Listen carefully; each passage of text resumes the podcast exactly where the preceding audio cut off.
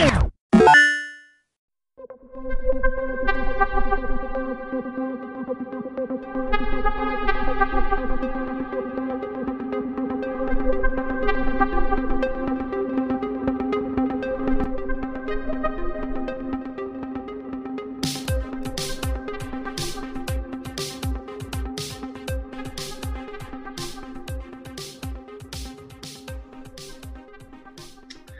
Benvenuti a todos y a todas a Lord's Time. Y yo estoy feliz porque tenemos un 50% más de Ulises y eso siempre está de puta madre. Ulises, buenos días. Vamos ahí. Buenas tardes, chavales. ¿Cómo estamos? También estoy feliz porque Marcos aporta el otro 50%. Yo tengo un 50% más, así que tenemos bastante más del 100% y por eso tenemos tanta energía. Marcos, ¿qué tal? Un 150%. Increíblemente bien, chicos. ¿Qué tal vosotros? Ya me estás encasquetando el pastel, ¿eh, Ferni? Esto es lo que se llama salir en bragas. Veréis, chicos, pues me levanté el otro día mm, inspirado y consternado. y me apetecía, me apetecía debatir con mis lords eh, el hecho de la libertad de expresión. ¿Qué os parece así en frío? Me parece un tema difícil e interesante, así que vamos a por ello. Pues solo la gente con un cierto coeficiente intelectual. gran pregunta, gran pregunta. ¿Solo la gente con carrera? ¿Y es lo que viste en internet que te dio que pensar sobre esto? ¿Viste algo? Eh, estaba viendo, estaba viendo, no, todo esto vino, tío. Eh, ¿Habéis visto un youtuber? Es que yo me, parto el culo con él, tío. Le he conocido el otro día. Se llama JP Sears. Es, le habréis visto seguro alguna vez, tío. Es un pelirrojo, así como con una melena de la hostia, muy mazado. Y hace vídeos como satíricos, de coña. Bueno, es un americano. Y es cojonudo, tío, es cojonudo. Y, el otro día hice un vídeo sobre los fact-checkers, que traducido al español sería algo así como, sí, como los que controlan la veracidad de la información en redes, digámoslo así. Es una forma de periodismo responsable. Hay un tipo que se llama Daniel Patrick, ¿vale? Que es un senador de los Estados Unidos, y dijo, todo el mundo tiene derecho a su opinión, pero no todo el mundo, nadie, tiene derecho a sus propios hechos. Entonces, fact-checking puede suponer dos cosas. Lo primero eran personas que literalmente eran empleados de periódicos que lo que hacían es pues conseguir pruebas de lo que se estaba diciendo, fotos o, lo que sea, ¿no? Eh, pero después, al final, eh, pues, evidentemente todo esto evoluciona, hay muchos más medios, las fotos ya no son tan importantes, pueden ser cambiadas y eh, ahora mismo en el siglo XXI se ha vuelto un poco diferente. Simplemente tienes que, lo que hacen es asegurarse de las fuentes de esta información y comprobar ellos mismos, trazar todo el proceso de investigación que ha hecho ese periodista. ¿Sabes? Les dicen, ¿cómo has hecho esto? ¿Cómo has llegado a esta conclusión? Ellos repiten el proceso y si hay algo lo que le hayan cagado, estos periodistas se encargan de quitarlo. Esa es la definición de, este señor y creo que es bastante, bastante útil, bastante ilustrativa, ¿no?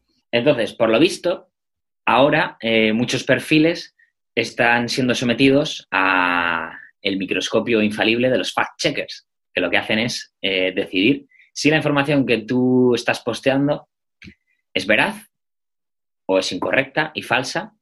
Mm, en ese caso, eh, te lo quitan, te lo censuran, vaya.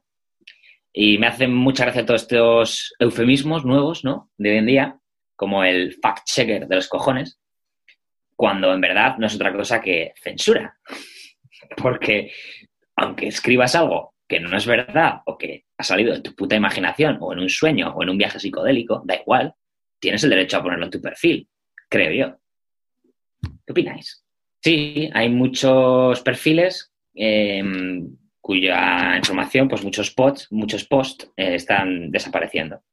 Este, lo habréis visto, no sé si lo habréis visto alguna vez, este contenido, como dice como algo así como que ha sido probado que la información esa no es fidedigna y que por el momento lo van a retirar o que se ha comprobado que no lo es y ya está, está retirado. El problema es, em, ¿quiénes son estos fact-checkers? ¿De dónde han salido? Claro, no creo que sean un grupo de voluntarios que lo hacen por amor al arte. Alguien les pagará, supongo.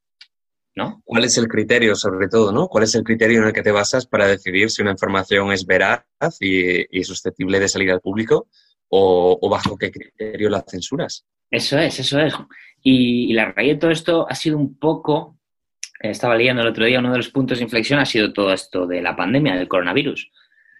Eh, porque mucha gente incluidos doctores y médicos profesionales en el mundo, eh, cuando han publicado cierta información que era contraria a la opinión pública, a esa gente se les ha censurado. Y no estamos hablando de ningún patán, que no lo vería bien tampoco, pero estamos hablando de gente que son médicos y que tendrán su opinión, ¿no?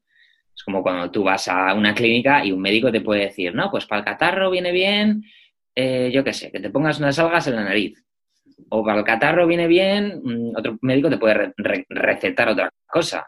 El caso es, ambos médicos tienen derecho a dar su opinión. No vamos a estar todos de acuerdo. Luego tú ya eres el que decides qué es lo que tiene más sentido para ti. Y a raíz de esto, muchos médicos sí que les han eh, censurado o gente que em, compartía em, artículos o información eh, escrita por, por, doctores, pero como no iba con la corriente, es decir, igual tenía una opinión un poco menos mortífera del coronavirus o yo qué sé, pues eran censurados.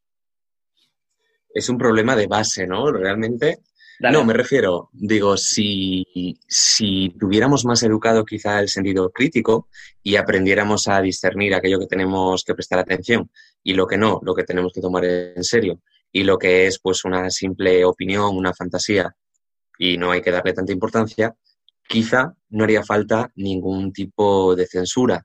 Pero bueno, estamos, estoy presentando una situación muy utópica, ¿no? O sea, eh, ¿quién, puede, quién puede asegurar, quién puede discernir al 100% de lo que es, de lo que, es eh, lo que debe ser creíble y lo que hay que, y lo que, hay que desechar? No sé, Marcos, esto si, si, se, si se da solo eh, lo que has visto, si se está dando solo en Estados Unidos o en otros países, porque yo creo que ahí también es muy importante marcar una diferencia.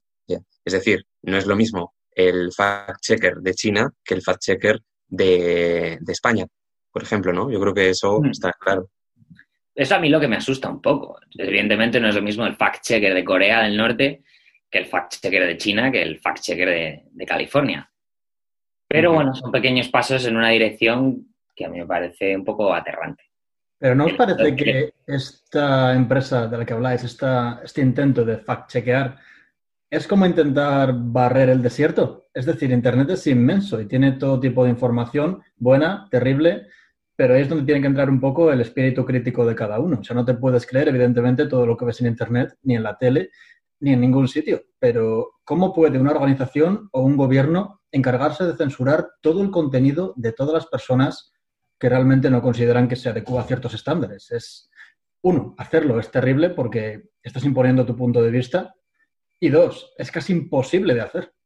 claro, yo creo, que, yo creo que en este caso eh, es un intento de darle veracidad a X medios. Es decir, eh, evidentemente nadie puede controlar todo lo que es publicado en Internet, ¿no? Pero si a un medio digital, por ejemplo, o a una red social conocida, de prestigio, eh, que la gente se, que la gente, en la que la gente mm, deposita su confianza, pues quizá sí que estos medios los van a, los van a controlar, ¿no? Es decir, no es lo mismo que lo que yo lea en el diario que lo que lea en páginas random de Internet, ¿vale? Aquí cada uno puede omitar su opinión sin ningún tipo de criterio. En cambio, para otros medios, pues siempre va a haber pues un, un tamiz mucho más, mucho más extenso. Hmm, eso es, no es una cuestión, yo creo, de barrido de, de, Internet, sino se centra sobre todo en las redes sociales, ¿no? que son un poco como el nuevo bar del pueblo, así a nivel mundial. Y, y no en cualquiera, está claro. Eh, se centrará, me imagino, en gente con muchos seguidores, eh, noticias que hayan sido compartidas X veces, ¿no? Mm, todo lo que esté empezando a alcanzar un pequeño boom o resonando con la gente, pues ahí es donde entran los fact-checkers. Esto lo decía, ¿sabéis quién decía esto? Bueno, lo ha dicho, lo ha dicho mucha gente a lo largo de la historia, ¿no? Pero yo recuerdo especialmente cuando lo decía el, abuelo de Peter Parker, el abuelo de Spider-Man, ¿qué le dijo en la primera película? ¿Quién lo recuerda? un gran poder. Es el tío Ben. Un gran poder. Conlleva, una gran responsabilidad. Exactamente. Es decir, no es, no es lo mismo lo que yo publique en mi Instagram con 2.000 seguidores que lo que publica una persona que tiene 500.000 seguidores. Es decir, esto va a llegar a mucho más gente, eh, gente que puede tener sentido crítico o no. Luego entra en juego el fenómeno fan, ¿no? Del que todos hemos sido partícipes alguna vez. Es decir, el, el argumento ad hominem. Si alguien dice algo, está bien para sus fans. Es decir, para mí esto está bien porque lo dice tal persona, ¿vale? Para mi abuela está bien porque lo dice María Teresa Campos, ¿vale? Simplemente sin entrar a valorar eh, si esto es eh, más correcto o menos correcto. Entonces, eh, la opinión que poco a poco estoy así sacando en voz alta es, y creo que va a estar en contra de alguna de las vuestras, es que esto, chicos, es bastante necesario. Yo creo que es bastante, bastante necesario en el momento... Quiere discutir. toca discutir, chicos. Quiere discutir, hermano. Hoy, hoy, hoy. Es decir, en el momento que, que, estos contenidos, estos posts, estas publicaciones pueden resultar ofensivas y tienen un arco, un alto alcance, o pueden resultar peligrosas. Recordad cuando Trump recomendaba inyectarse lejía. Vamos a ver, no se me ocurre un ejemplo más, más claro, ¿no? Muchos seguidores de Trump podían haber dicho, voy a hacerlo porque lo dice el, lo, dice el presidente. De hecho, algunos lo hicieron, una minoría, ¿no? Pero entended que hay gente que, que lo ha llegado a hacer. Entonces, yo creo que una, una revisión en función de, de, mm, del alcance que vaya a tener esa noticia, esa publicación, es bastante, bastante necesaria. Además, de que pueda ofender a mucha gente. Es decir, si yo puedo poner absolutamente lo que quiera, vamos a ver, cuidado con esto. O sea, mm, estamos en una democracia, pero mi libertad acaba donde empieza la tuya. Yo no puedo vomitar mi ira, vomitar mi bilis, vomitar mis locuras, eh, si va a llegar a mucha gente y va a resultar peligroso o ofensivo. Es la conclusión a la que llego pues, en estos primeros minutos. Mira, a mí me parece que, y de hecho es la conclusión que he sacado de una serie que me ha encantado, que acabo de, que acabo de ver, que cada vez creo que importa menos la verdad, ¿vale? O que tiene menos sentido buscar una verdad absoluta. O sea, para mí la verdad va a ser lo que yo perciba, lo que yo sienta, lo que yo piensa. Para otra persona puede ser muy, muy distinta, muy distante a esta verdad. Entonces, ahí hablamos ya de fe, no hablamos de verdad. O sea, hay verdades tangibles. Bueno, eso, eh, claro, eso es, eso es lo que tú dices, pero... La verdad, eh, eso ya es una cuestión de fe, me parece a mí, no es una cuestión ¿no? De, de, decir esto es una verdad objetiva, esto es una verdad científica. Hombre, Hablamos de la religión ahora mismo. Las ciencias, o si pasarte por el forro. pero estamos hablando de religión, pregunto. No, no, no sé, sí, sí, ahora sí. vale. ¿Cómo se prepara? ¿Sabes? Prepara su, su ataque. El colmillo. No, no. a, lo que, dijiste antes, Ulises. Eh, a ver, a mí me parece que. Vamos a ver. Si. Lo que dijiste por antes, por ejemplo, de, Trump, ¿no? Si, tú estás difundiendo un mensaje que pone en peligro la vida de miles de personas, bueno, pues puedo entender que esa persona tenga, tenga un toque de atención. Pero el problema es que eh, lo hemos hablado otras veces y creo que es una línea muy, muy, muy difícil de trazar. La de en qué momento un mensaje es válido para que le des al clic y lo subas y en qué momento un mensaje no lo es. el que ponga en peligro en vidas me parece un buen filtro para decir que no lo es. El que pueda ofender a alguien, ya entramos en terreno más fangoso, porque mm, cualquier cosa que tú pongas en tus redes sociales puede ofender a alguien. Es decir, ¿dónde trazas la línea? Si ofende a una persona, ya te lo puedo quitar. Si ofende a cinco, se ofende a mil, se ofende a un millón de personas. Cualquier cosa que cualquiera de nosotros tres podamos expresar en un momento dado, en una conversación, que por ente es algo que también podemos poner en nuestras redes sociales un día que estamos inspirados, pues hombre, de siete billones de personas que hay en el mundo, va a ofender a gente. Porque Desde luego la gente es súper diversa. Entonces, siempre, siempre, o sea, yo creo que la búsqueda de la verdad implica el estar dispuesto a correr el riesgo de ofender a alguien. Estoy, estoy de acuerdo y de, y de hecho, bueno, insisto en que esto de la búsqueda de la verdad para mí es, es un concepto que cada vez como que cobra menos, como que va perdiendo importancia, digamos, ¿no? Pero si nos fijamos, esto realmente eh, ya hemos avanzado mucho en esto, ¿no? O sea, no es, no es un papel totalmente en blanco.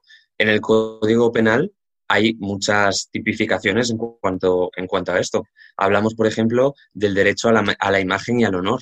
Es decir, si yo, si yo digamos que eh, hago divulgación de, de, cualquier hecho que va en contra de una persona en concreto, ¿vale?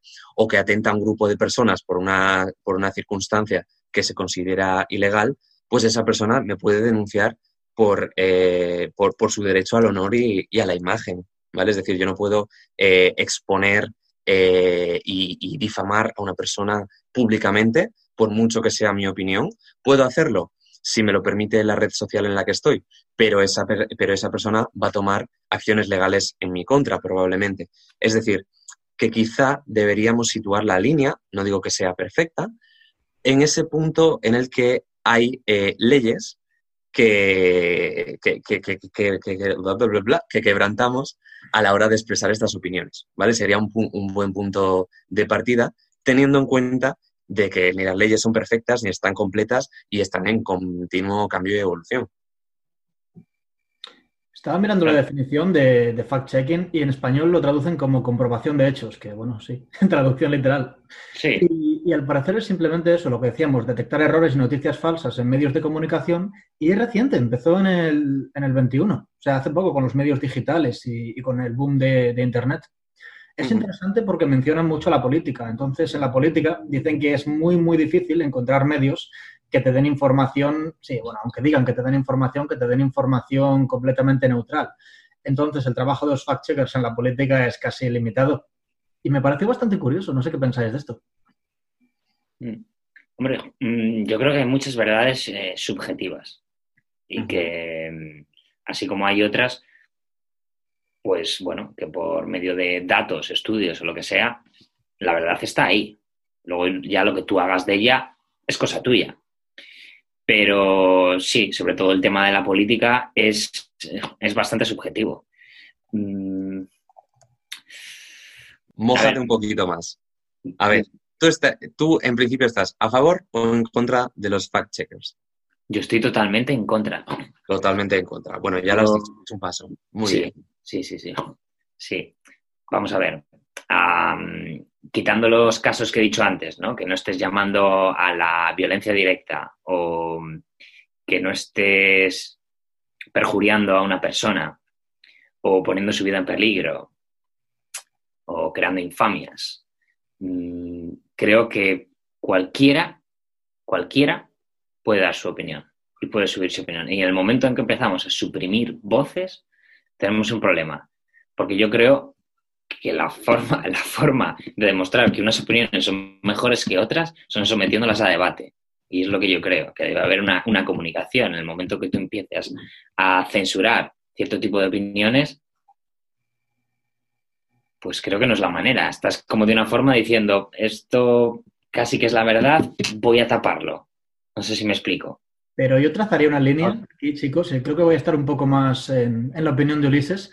Esto de comprobar hechos, yo creo que se está refiriendo más a medios que deberían ser neutrales. Tú dijiste que las redes sociales son como el bar del pueblo, como un patio de colegio donde la gente debate. Me parece de puta madre. Esto es necesario, como bien dices. Pero esta comprobación de hechos, yo creo que debería llevarse a cabo en medios que son, ya sea nacionales, bueno, evidentemente sin que estén sujetos, eliminaría que estén sujetos a las ideas del gobierno, porque si miras la definición 100% sin alterar, comprobación de hechos es literalmente profesionales detrás de las noticias que te dicen esto es cierto, esto no. Si esas personas hacen bien su trabajo, ¿vale? Sí, ya, pero estás partiendo de la base de que esas personas hacen bien su trabajo y claro. de que esas personas son neutrales. Bueno, claro, yo te estoy hablando de la definición que debería ser. Luego, si por supuesto esas personas están influenciadas por su gobierno, por quien les pague o por quien les diga di que esto es mentira aunque no lo sea, eso es algo completamente distinto. Yo creo que, Fer, tú que eres una persona de libros y cultura, esto es comparable a cuando se censuraban libros en la Edad Media, tío. O sea, ¿tú crees que algún libro debe ser censurado? No, no, no, no, pero yo te estoy hablando ahora, mira, por ejemplo, el, COVID, ¿vale? Un tema, un tema reciente de actualidad. He estado leyendo que hay muchas, muchas personas que están destinadas a hacer fact-checking del COVID, porque están saliendo tanta información falsa, está causando tanto revuelo en la población, que necesitan cortar por lo sano y decir, eh, mirad, tranquilos, eh, que esto no es así y esto no es así. ¿Sabes? Que al menos haya ciertos medios que te den la base y a partir de la base tú piensas. ¿Sabes? Por ejemplo, prohibir libros pienso que no es lo mismo porque el autor da su, propia, su propio giro a cada tema, ¿no? Pero aquí es simplemente crear una base y desde la base que salgan todo tipo de interpretaciones. Eso me parece fantástico, pero que al menos la base sea la información de verdad. Es difícil de hacer, es casi imposible. No sé, Uli, si tú piensas igual o, o qué posición tienes ahora. A ver, en parte, en parte entiendo lo que dices, pero esa discernir entre los libros, evidentemente no es lo mismo un libro que, Twitter, por supuesto, pero eh, lo, hablamos, lo hablamos un, día. Al final, pero... es, al final es información que, llega a Eso te, eso te voy a decir. Hoy es Twitter, eh, ayer eran los libros.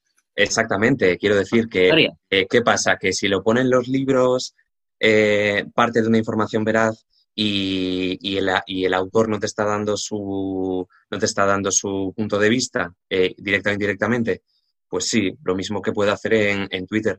Tú partes de una, partes de, algo que para ti es evidente, que para ti es verdad, pero es que chicos, yo creo que ahí está el punto, ¿no? Que es, que es lo, eh, la percepción de realidad que tenemos, que a veces se nos llena la boca diciéndonos que esto es real, que esto es veraz, que esto es así.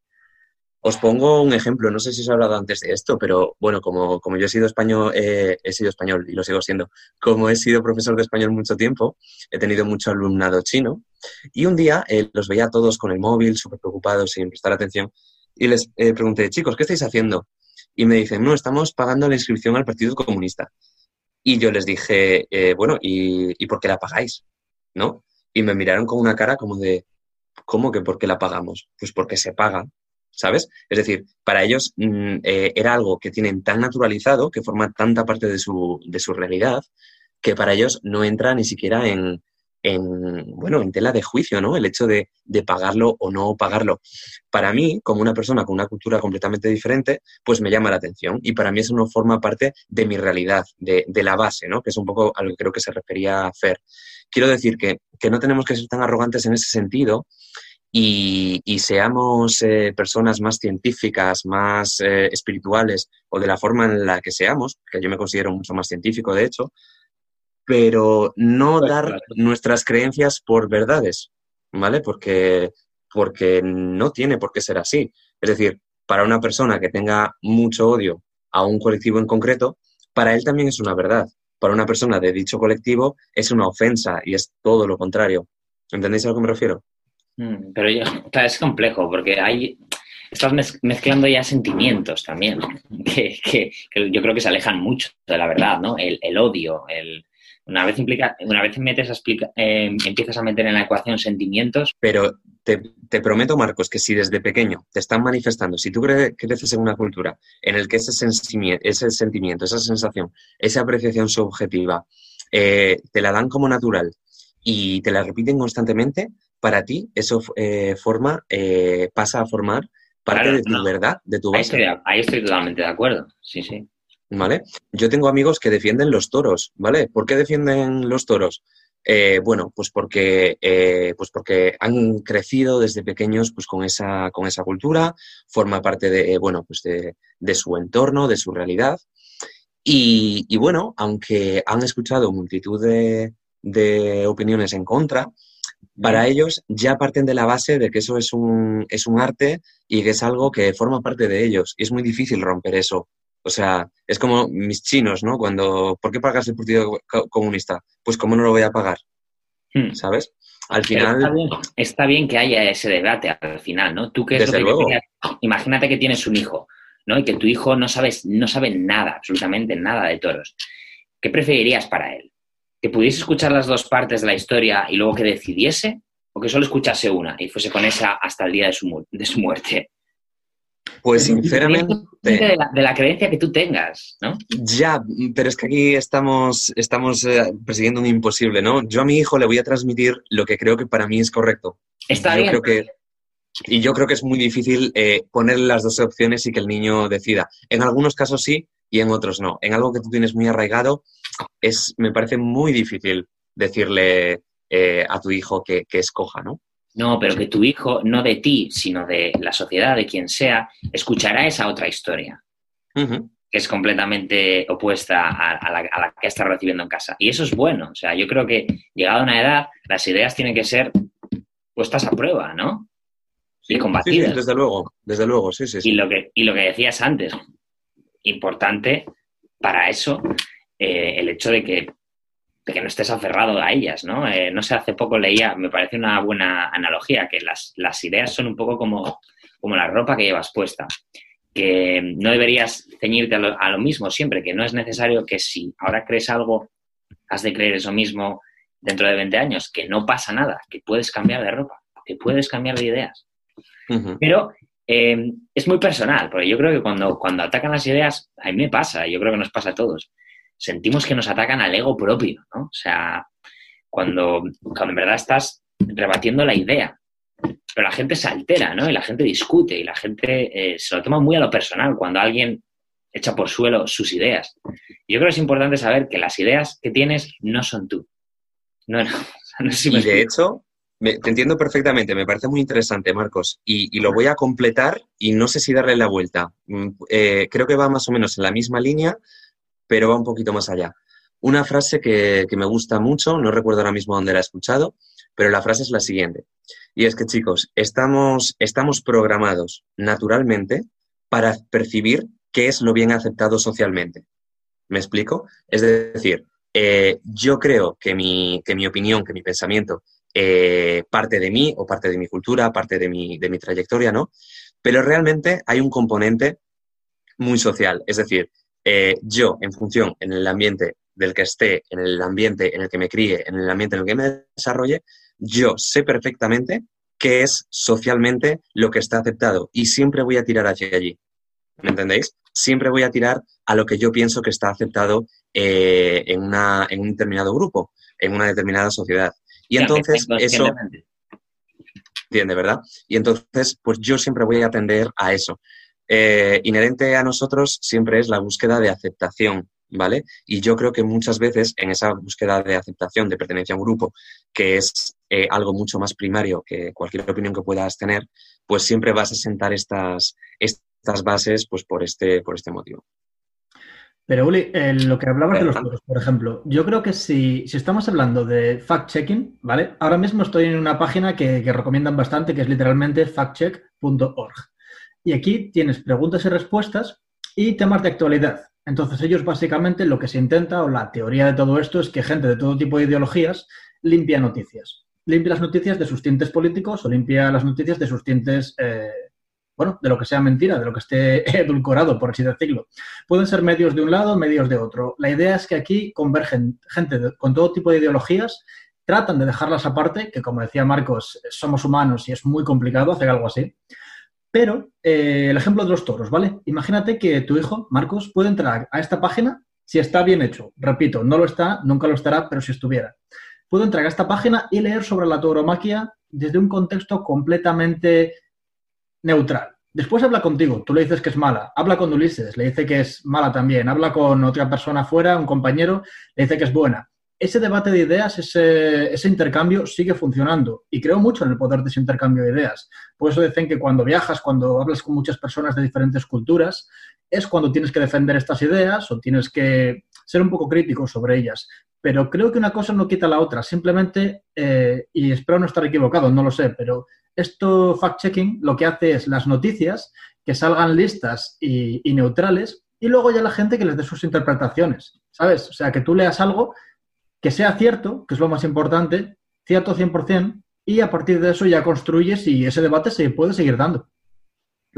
Muy interesante, Fer, y de hecho, mira, eh, me parece muy interesante, vamos, eh, el debate. El debate yo creo que siempre es positivo, escuchar diferentes versiones, diferentes partes, y bueno, en este caso no creo que en, una página vaya a haber una, verdad neutral, porque es muy difícil, pero sí que es verdad que vas a tener las dos partes, o las tres partes, o las ocho partes. Entonces vas a tener diversidad de opiniones, ¿vale? Si es que esta página eh, realmente es así. Y, y, bueno, de ahí tú puedes sentirte más identificado con una cosa, con otra, con ninguna o con todas. Y bueno, eso sí que es muy sano y te enriquece, desde luego. Eso está de puta madre. El problema es cuando se decide que algo es falso y se quita de Internet. Sí, pero vale. Mira los terraplanistas, tío. Los terraplanistas son millones. Eh, pero eso es censura, eso no es fact-checking. O sea, con la censura yo sí que estoy súper en contra de ella, pero ¿sabes? No es que creo, al menos es lo que... Pero cuando remueves algo es censura. Sí, pero esto de fact-checking sería simplemente en su propia página eh, poner cosas que no estén edulcoradas. No creo que esta gente vaya a Twitter y vaya quitando cosas. No lo sé. Puede que tenga su parte buena también, ¿eh? Pero yo creo que lo interesante aquí, en este debate, es que dibujemos la línea para, para chequear los hechos, la realidad, ¿no? Vamos a dibujar la línea. Es un, es un buen momento, me, me, gusta. Me va a hacer un Yo creo que sí. Me va a hacer, me va a hacer un piti.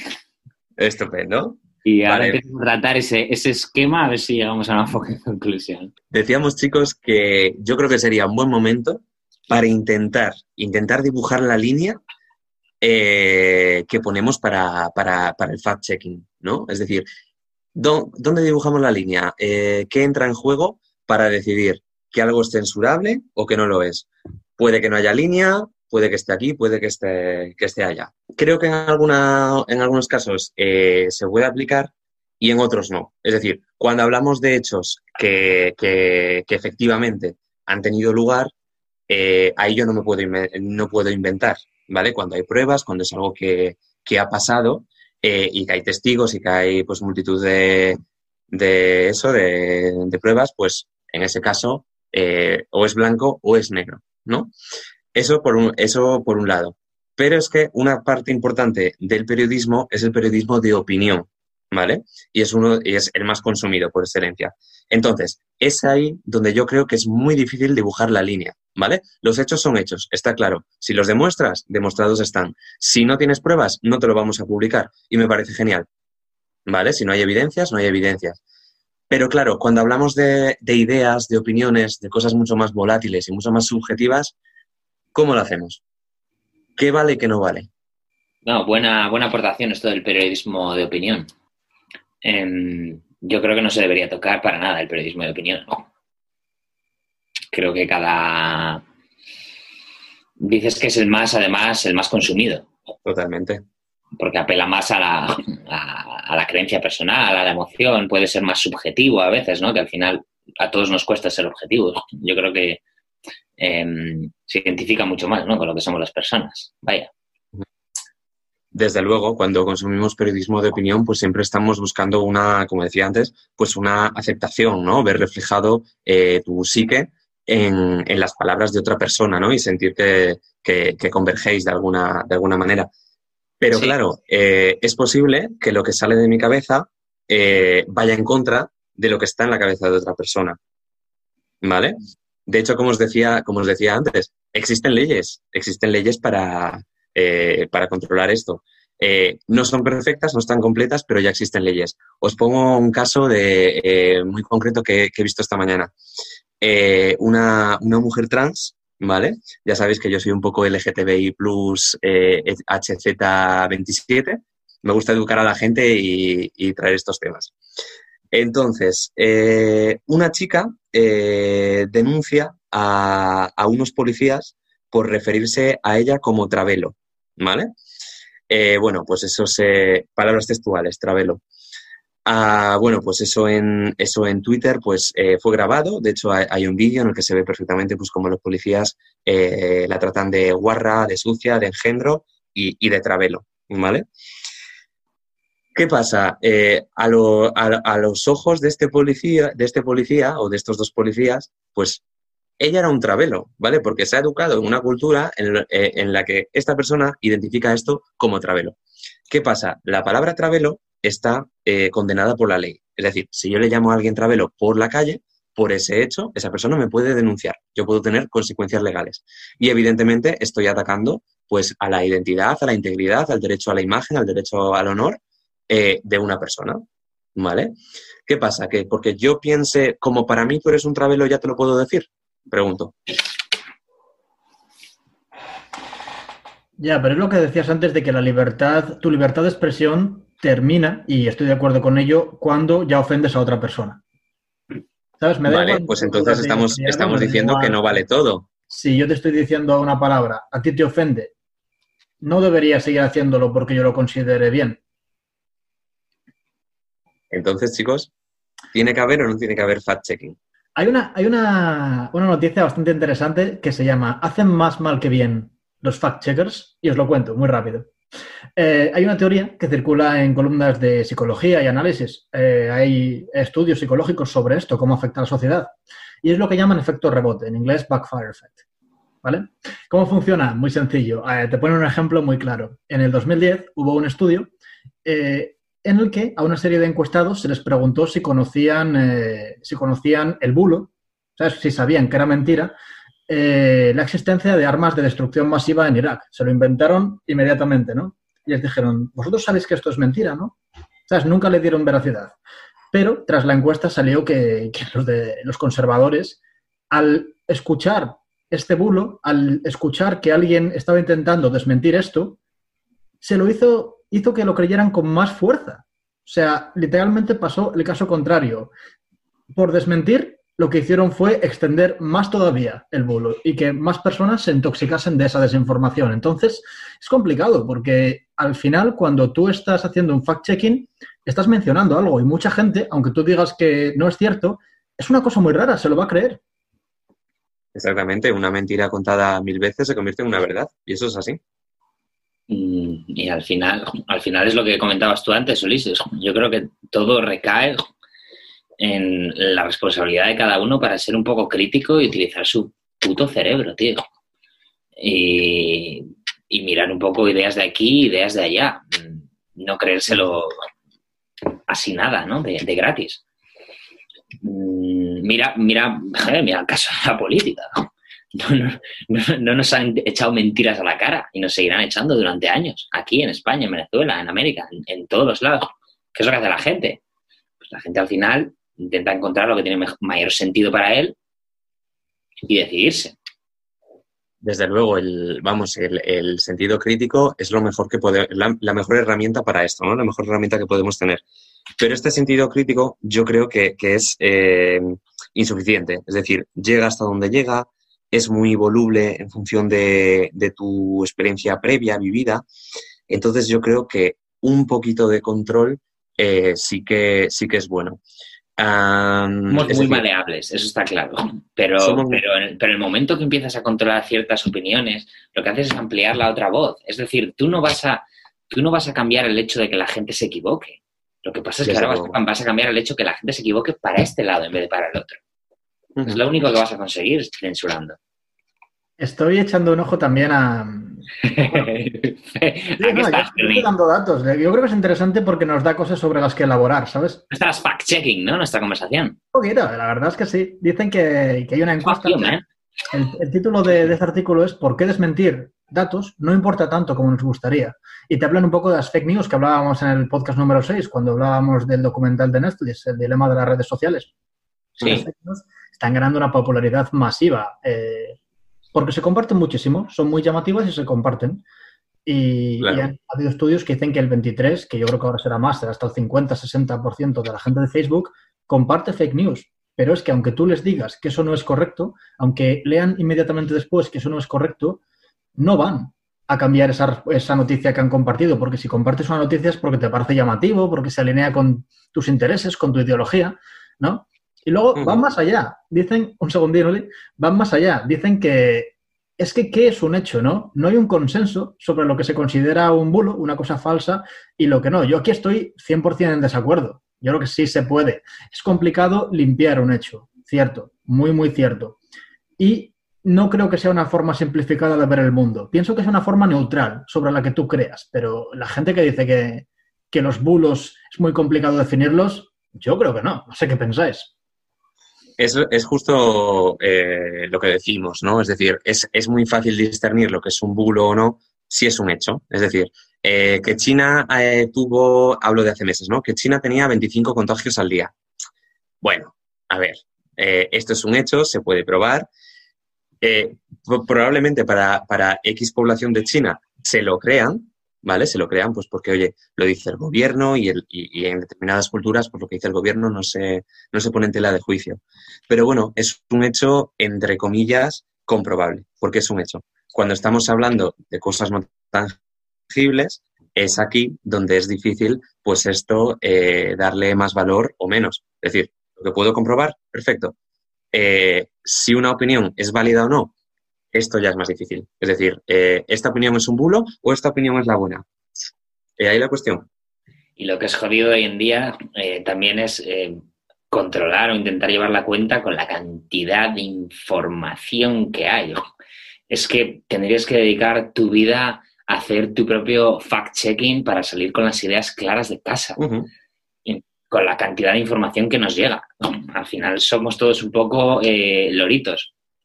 Y lo que hablabas antes, muchas veces ves titulares resuenan con, no sé, algún yo interior tuyo que estás intentando cultivar y con eso es con lo que sales puesto de casa. Y eso es lo que comentas por ahí.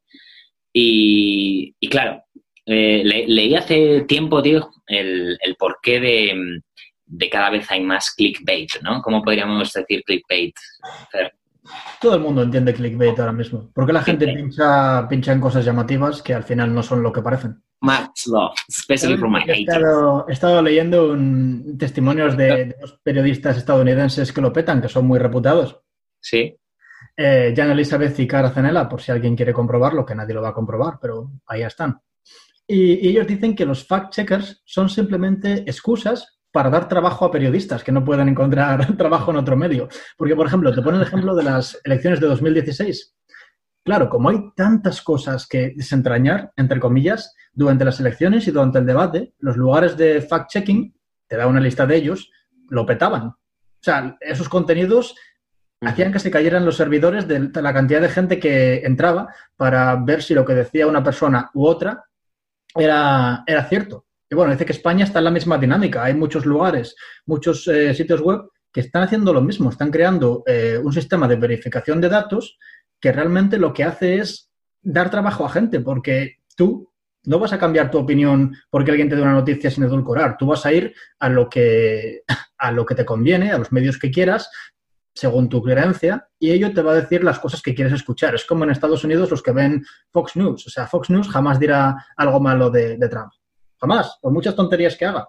Entonces, el core de todo esto es que funcionaría en papel, pues igual funcionaría, pero los seres humanos somos imperfectos, somos corruptos y, no va a funcionar.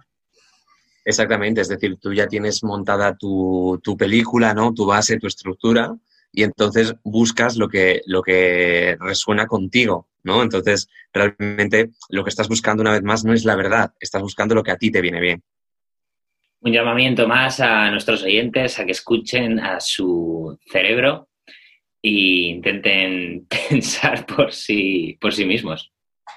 Creo que la clave está en lo que decías, Marcos, leer muchas cosas, y de hecho mucha gente lo recomienda, muchas cosas que no se corresponden con tu ideología. Escuchar siempre las dos versiones, ¿no? Al final esto es como un juicio. O sea, ¿qué hacen en un juicio? Escuchan a las dos partes implicadas. Pues tu juicio personal no es distinto. Hay una serie de reglas en los concursos de, de debate que la primera vez que las escuché me parecieron una chorrada, pero bueno, hace, muchísimo tiempo, era un adolescente. Pero ahora me parece que tienen muchísimo, muchísimo sentido. Son cinco, ¿vale? Cinco grandes reglas. Y si tú usas una de esas reglas en un debate a nivel, ya sabes que en Estados Unidos y por ahí hay concursos de debate, les encanta el postureo. Pero que estas reglas, o sea, estas cinco no, no, si lo evitas, te hará eh, mucho mejor hablando, podrás exponer mucho mejor tu opinión y, y serás bastante más convincente en, tus argumentos. Cuéntanos las, Fer. ¿Los cuento? Sí. Por favor. El día de Me parece muy interesante eh, llevar a cabo un debate en el que tú no estás expresando tu opinión real. Es decir, eh, llevar a cabo este roleplay en el que tú te pones en el lugar de una persona que tiene una opinión diferente y quizá eso te puede ayudar pues a entender más a, esta postura esta postura opuesta o a saber más sobre, sobre este otro tema, a indagar, a ponerte en el otro lado y de alguna forma pues tener más información y que ahí tu opinión evolucione, ¿no? Porque el cambio de opinión yo lo considero, la verdad, una, una evolución. Vale, voy a explicaros el primer sesgo de debate, ¿vale? que es bastante más común ahora que, realmente lo he revisado. Y me decís qué opináis. Vamos con los cinco, yo os cuento qué son y, me decís qué os parece. ¿Os parece? O sea, em, perdón, refrescame la memoria. Estos son cinco reglas para eh, conseguir, digamos, más sex appeal, ¿no? En tus argumentos. Son cinco reglas eh, básicamente para debatir bien. Es decir, no caer en tertulianos de Telecinco o de cualquier cadena de estas de mierda, ¿vale? Para debatir de una forma válida. Hay, hay grandes debatidores, si existe esta palabra en Telecinco, ¿eh? Te lo digo en serio. Sí, no, estoy seguro, pero a lo que te voy es que en concursos de debate serían como lo que te da una... Eh, perderías instantáneamente si haces una cosa de estas y el jurado eh, piensa que has hecho una cosa de estas. son como formas de, demagogia. Que bueno, ah, como, tú bien dices, Oli, eso lo está petando en el debate. Vale, sí. El primero es el hombre de paja. Es muy gracioso. Tú simplemente, a partir de lo que alguien dice, le atribuyes una opinión que no tiene por qué ser lo que haya dicho, pero le atribuyes una opinión que luego tú vas a destrozar muy fácilmente. Os pongo un ejemplo, ¿vale? Ulises y Marcos. No tenemos ninguna afiliación con ninguna ideología, ¿vale? Que no se nos echen al cuello. Tranquilos. Marcos dice, bueno, creo que la economía es importante y es muy importante eh, que distribuyamos la riqueza, que no Jeff Bezos tenga millones y millones y que haya gente que se muera de hambre. Y Ulises diría, hostia, pues aquí se la voy a liar. Ulises dice en voz alta, bueno, Marcos, eh, eso se llama comunismo, ¿eh? Y no ha funcionado en ningún país. Es más, eh, es algo completamente real. ¿Qué pasa aquí? Que Ulises ha creado el hombre de paja, es decir, Ulises ha dado por hecho que Marcos hablaba del comunismo. Marcos no estaba diciendo eso, podía estar diciéndolo, pero no lo dijo literalmente y nada apuntaba 100% a que lo fuese a hacer. Ulises ha creado este hombre de paja haciendo que Marcos tenga esa ideología comunista, que no es cierta, y Ulises tiene muchos argumentos contra la ideología comunista. Entonces, ha puesto la batalla, ha puesto el debate eh, en una situación... No, que lo estaría poniendo en una situación muy cómoda para atacarle, ¿no? Poniendo en su boca cosas que realmente no le ha dicho en la posición que a mí me conviene para, para destrozar. Sí, Ulises ha conseguido ganar un, un debate, pero pero claro. Pero los que sepan bien de debates saben que este es el sesgo del hombre de paja y Ulises habría perdido. ¿Creéis que este sesgo se utiliza mucho en la actualidad? El, debate, el debate es crecimiento, ¿no? O sea, Ulises ha podido ganar ese debate, y lo voy a poner entre comillas, pero no ha crecido nada. No, simplemente eh, has ganado el debate. O sea, se ha reafirmado. Si tu objetivo no es una evolución ni un contraste de ideas, sino ganar un debate, pues sí, sería una estrategia para, para ello. ¿Vale? Sesgo número dos. Se llama recurso al ridículo. Es una estrategia que se usa bastante en política y, es graciosa. Seguro que suena. Se parece mucho al hombre de paja. Pero ni siquiera estás debatiendo en este momento. Tú pones en boca del rival algo que no ha dicho. Yo que sé, Marcos publica un tuit diciendo, mira lo que, de lo que me he enterado hoy. Ulises acaba de decir tal, tal, tal y tal. Y eso, no sé, Ulises está tranquilo en su casa tomándose un cafelito sin molestar a nadie. Pero el hecho de que Marcos ya lo haya posteado, para parte del fanbase de Marcos, lo convertiría en real. Y ya Ulises empieza en una posición que sin comerlo ni beberlo, le está jodiendo vivo. Y siempre partimos de que es mentira, ¿no? Lo que se dice es un...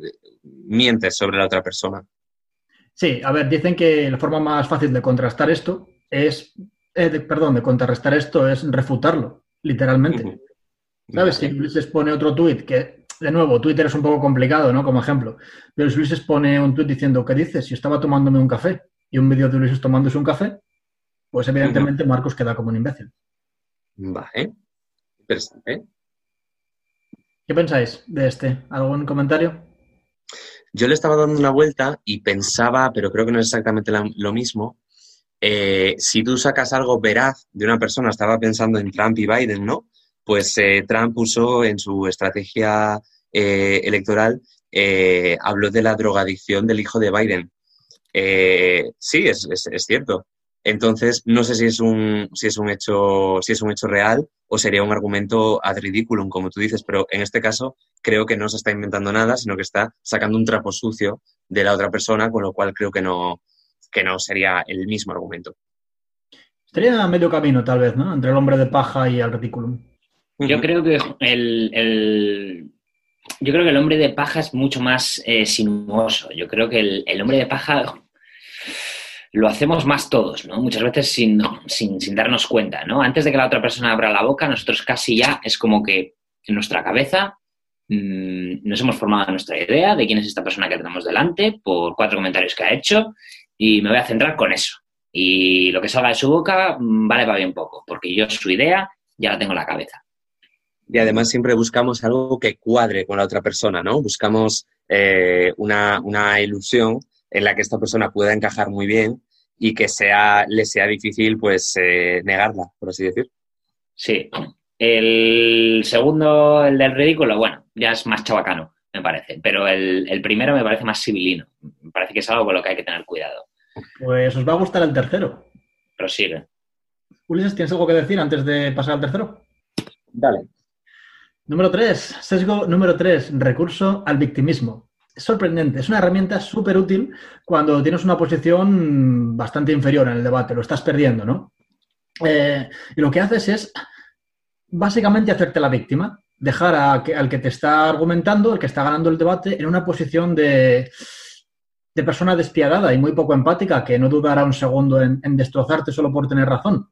Entonces consigues que la gente que está atendiendo al debate esté, eh, se apiade de ti. Digo, ah, pobre, pobre Ulises. Pongo un ejemplo, ¿vale? De nuevo, Marcos y Ulises. Y Uli dice, la desigualdad en España provoca que la tasa de mortalidad infantil haya aumentado en el último año. Marcos dice, no es cierto, la esperanza de vida al nacer en España es la más buena, eh, se ha reducido muchísimo, toma datos, toma datos, toma datos. Ulises dice, hostia, pues lo que acabo de decir es una tontería y Marcos me lo ha hecho ver. ¿Qué hago ahora? Ah, ya sé. Oye, Marcos, me estás dejando de mentiroso. Siempre es igual, no se puede hablar contigo, no respetas el punto de vista de los demás, solo te preocupa tener razón. Claro, ahora, con esto que está diciendo Ulises, haciéndose la víctima, está consiguiendo, al menos inconscientemente para quien lo oiga, que Marcos quede como básicamente una persona que piensa en las ideas de los demás, que está allí para destrozar y es su único pensamiento. Bueno, pues bienvenido al mundo. Pero sigue. Siguiente. o sea, no tenéis ningún comentario sobre esto, ¿no? Yo creo que explican por sí solos. ¿Os explico la estrategia para refutar esto? Pues si alguna vez os pasa, no sé, una que dicen que realmente funciona bastante bien. Acaba, acaba. Vale, pues ¿cómo, ¿cómo, se refuta, ¿no? ¿Cómo podría darse la vuelta a la tortilla en esta situación? Marcos está quedando de malo ante la audiencia y Marcos quiere cambiarlo. ¿Vale? Marcos dice, no, no, yo, me he informado mucho, estoy destrozando a este tipo, pero porque es imbécil, no, porque, no por otra cosa. Y nada, eh, la mejor forma de contrarrestar esto es eh, crear un hombre de paja y eh, hacerle ver a Uli que no se trata de un ataque personal. ¿Vale? Simplemente Marcos puede decir, bueno, debe ser que debe ser que todo lo que diga el Instituto Nacional de Estadística, que es lo que estoy enumerando, te parece ofensivo. Entonces, lo que está haciendo Marcos es usar el sesgo número uno para protegerse, que es bastante interesante. Esto ya es eh, táctica de debate al máximo, ¿no? Como Ulises está siendo la víctima, está diciendo que Marcos es muy malo, muy cruel. Marcos está cambiando esa interpretación que ha hecho Ulises a una que nunca existe. No lo digo yo, son los datos. Exacto, no lo digo yo. No lo digo yo, lo dice la ciencia. Que Ulises nunca ha dicho que no lo diga la ciencia, Ulises nunca ha dicho que no lo digan los datos. Ulises solo se estaba metiendo con la viciosidad. Ya, eran mis sentimientos. Eso es. Y ahora voy a cambiarlo, voy a cambiar el orden, ¿vale? Para el número 4 cambio el orden porque el pobre Ulises ya ha recibido bastante. no tanto como me gustaría. Te quedan dos, ¿no? Sí. Acabas a mierda. número 4, argumento desde el pueblo. Es lo que hablaba Uli. ¿Cómo se llamaba? Eh, ¿Ominem? ¿O no? Eh, ¿Tuocuoque? Belén Esteban se llama. ¿Pero cómo era? ¿Era el Tuocuoque? Era el Tuocuoque, que tú haces algo porque, porque, porque todo el mundo lo hace. Hay un perfecto vídeo Minute Time titulado Tuocuoque y da chequearlo, cosa que yo no he hecho, evidentemente. Bueno, pues sería el argumento desde el pueblo. Si todos se tiran por un puente, ¿tú te tirarías? Y os pongo un ejemplo. Dos personas debatiendo. Una dice, todo el mundo sabe que el cannabis es menos malo que el tabaco. ¿Vale? Esto es una afirmación falaz. Si el cannabis es menos malo que el tabaco, lo será porque estudios científicos lo digan, ¿sabes? No porque todo el mundo lo diga. Tú no puedes decir que el cannabis es malo simplemente porque es lo que dice todo el mundo. ¿Cómo lo refutas? Datos, literalmente. Pone investigación sobre la mesa y listo. Porque esta opinión sí que la escucho bastante de, eh, no, es que los porros son mejores que el alcohol. Yo no entiendo que el alcohol esté no esté prohibido y, y los porros sí. Porque, no sé, a mí me relajan tal, ya, pero a mí mi experiencia me importa una mierda. ¿Sabes? No te digo que una cosa debe estar prohibida y otra no lo deba estar, pero simplemente dame datos bueno, que los porros no deberían estar prohibidos. Y yo creo que un dato cuando le empiezas con el porque a mí, mal vamos. Exactamente. Eso no es un dato, es una apreciación personal que, bueno, mm, quiero decir, cada uno tiene la suya. Sí. Y tampoco me puedes decir, no, es que en Estados Unidos, en algunos estados, eh, pues es legal y la gente está muy tranquila y nadie se pega por marihuana. ¿Tú qué sabes? Bueno, y, todos los chinos pagan el Partido Comunista, pero no por eso está bien, te quiero decir. O sea, a ver, mm, al final lo que haga el resto es lo que decía antes, ¿no? Que estamos programados para entender y hacer nuestro lo que socialmente está, está bien recibido. Pero no quiere decir que esté bien. Ya, pero ya es ha pasado, no sé de vosotros, pero de usar la excusa. Claro que nos ha pasado. Es único que lo piensa, ¿sabes? Claro que nos ha pasado. ¿Por qué empiezas a beber cuando eres adolescente? Porque lo hacen tus amigos. ¿Por qué fumas? Porque lo hacen tus amigos. ¿Por qué eh, le das una patada a un coche o pintas a una pared? Porque, se, eh, porque lo ves a tus amigos y te parece que está bien. Sí, ¿por qué vacilas? ¿Por qué te ríes de una persona? Yo creo que la gente que se ríe de otras personas, al menos en la adolescencia, ya no es tanto para joder a otra persona, sino por conseguir las palmaditas de aprobación. Exactamente, porque sabemos que socialmente eso va a tener un efecto positivo. Mm, sí, sube nuestro crédito social. Ok. Y sesgo número 5, ¿vale? Sesgo de disconformidad. Esto más que una estrategia que puedes meter o, no puedes meter, es algo que suele pasar, ¿vale? En un debate, siempre que estés en un debate, es bastante normal que esto ocurra. Y, y hará que quien te escuche va a hacer un análisis de tus argumentos. Pero si esa persona que te está escuchando, que va a ser siempre así, eh, los somete a su propia interpretación, aunque tú tengas unos argumentos que siempre van a ser los mismos, si Marcos y Ulises tienen posturas diferentes, están escuchando el debate, esos argumentos que yo doy no van a calar igualmente en ellos. ¿Vale? Y estoy hablando de espectadores. Yo estoy teniendo un debate con María. Yo estoy dándole unos datos y Marcos y Ulises están escuchando. Lo que piensen Marcos y Ulises de estos datos y de estos argumentos que estoy yo dando no tiene por qué ser lo mismo. ¿Por qué? Porque cada persona tiene una ideología diferente. Entonces, el calado de mi discurso no va a ser el mismo. O sea que la responsabilidad no está 100% en mí. ¿Ok? Y bueno, a ver, siempre todo el mundo te va a encontrar la forma de ponerte un pero, ¿vale? Incluso aunque tú no creas que tienen ningún tipo de razón. Pero eh, aquí realmente la cosa es aceptarlo e intentar entender que no siempre tu opinión va a ser 100% perfecta. Que, y si para ti es 100% perfecta, tal vez deberías hablar con más gente y tal vez deberías, no sé, eh, tratar de defenderla mejor, honestamente. Sí, Entiendo. de puta madre nunca vas a caer bien en todo el mundo, no, no pasa nada. Si no he entendido mal, esto es lo de eso será para ti, ¿no? Un poquito. Sí, pero ya una cosa que tienes que entender, que siempre que estés debatiendo, eh, nunca, lo que dice Marcos, nunca, nunca, nunca todo el mundo va a estar de acuerdo contigo. Y si lo pretendes, y si quieres hacerlo, y si estás trabajando por ello, tengo malas noticias para ti. Ok. Es interesante esto de los cinco sesgos en el debate. La verdad es que... ¿Dónde has sacado esto de los cinco sesgos en el debate? Bueno, lo sabía un poco porque siempre en Estados Unidos yo, me pareció una chorrada que hubiese concursos de debate porque no sabía qué reglas iban a poner, ¿sabes? no, lanzar tomates al otro, pero descubrí esto, estos sesgos y dije, hostia, y hay foros en Internet eh, que están reglados por estos sesgos, los moderadores aplican estos sesgos y en el momento en el que uno de los que debaten se entra en uno de estos sesgos, dicen, vale, cállate, ya no puedes postear más, has entrado en este sesgo, fin del debate. Y me parece interesante, es una forma de... eso te tiene que dar unas tablas, tío, de la hostia. Claro, claro, te da unas tablas que flipas. Y hablas mucho mejor, que bueno, hay gente que por mucho que le hables, tú sabes que no vas a cambiar su opinión. No, joder, pero, pero joder, te tiene que dar una estrategia comunicativa de la leche. Oye, ¿lanzamos una conclusión así para terminar? Venga, chicos. Ok, fact checkers, buenos, malos, Marcos. ¿Qué piensas, Marcos? ¿Hemos cambiado tu opinión? ¿Ha cambiado algo tu opinión desde que empezamos este podcast? ¿Tú que estabas 100% en contra de los fact-checkers? Mm, no. me parece, o sea, me parece que lo que tú has expuesto como fact-checkers es distinto a la corriente de fact-checkers de la que yo había oído.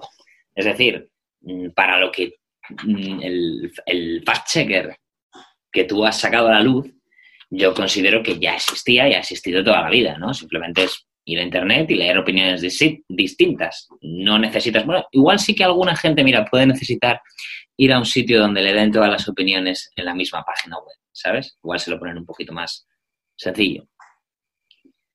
Em, en cuanto a la censura, yo te digo, considero que aquí como el que lee ficción, como el que lee no ficción, em, cada uno que consuma la información que quiera y bajo su propio riesgo. Mientras no estés poniendo en peligro la vida de nadie, ni estés calumniando a nadie, ni, ni estés directamente haciendo la vida de alguien peor, creo que deberías tener derecho a publicar lo que quieras. ¿Y se ofende a otros? Mala suerte. A mí también me ofenden otras cosas que puedo leer y no las veo. Ok. Ulises, ¿cuáles son tus conclusiones ante esto? Fact-checking. Escucha, sin entrar, sin entrar, lo que te digo, sin entrar en la vejación, en la llamada a la violencia, o sea, siempre y cuando estés exponiendo las cosas de una manera respetuosa, es tu opinión. Perfecto. Ulises, tu opinión. y ojo, perdona. ¿eh? pesada, eres pesada, tía. Eres pesada, te enrollas, no tienes gancho. Basta, tía. Y que, sí, creo, sí creo que hay opiniones más válidas que otras, desde luego, pero está en la mano de cada uno en buscar las suyas. Keep it up. Ulises, tus opiniones, tus conclusiones, fact-checking, Noticias. Mis conclusiones. Fact-checking es necesario, es muy difícil eh, establecer la línea, pero creo que aunque nunca lleguemos a un punto perfecto, para eso está la legislación, ¿no? Es opinión, es, em, responsabilidad de los gobiernos, que para eso, para eso tienen el, control. Y bueno, pues en sus manos está eh, establecer pues unas, unas leyes que van evolucionando a medida que va evolucionando la sociedad, con todas las novedades que, van surgiendo. Y bueno, pues poco a poco pues ir eh, calibrando esas leyes para establecer una línea, eh, una línea justa o lo más justa posible, cogiendo con pinzas lo de justo, porque qué es justo al fin y al cabo, pero ese es otro debate, y establecer aquello que se puede y no se puede. Maravillosas palabras, Ulises. Muy bonito. Ferni, ¿tú qué opinas? Yo honestamente considero que es muy complicado. O sea, esto de fact-checking sería fantástico si la sociedad fuese perfecta. Es más, no sería necesario si la sociedad fuese perfecta. No habría medios que edulcorasen nada. Pero somos imperfectos, queridos amigos, queridas amigas, y este imperfecto podcast ha llegado a su fin. Espero que hayan disfrutado. No duden en chequearnos en cualquier plataforma, Spotify, iBox, hasta en YouTube. Vídeos cada viernes. Váyanse a la puta. Recordad, el mejor fact-checking es el personal. Un saludito, Daniel, mi amor. Besitos. Nos vemos, chicos.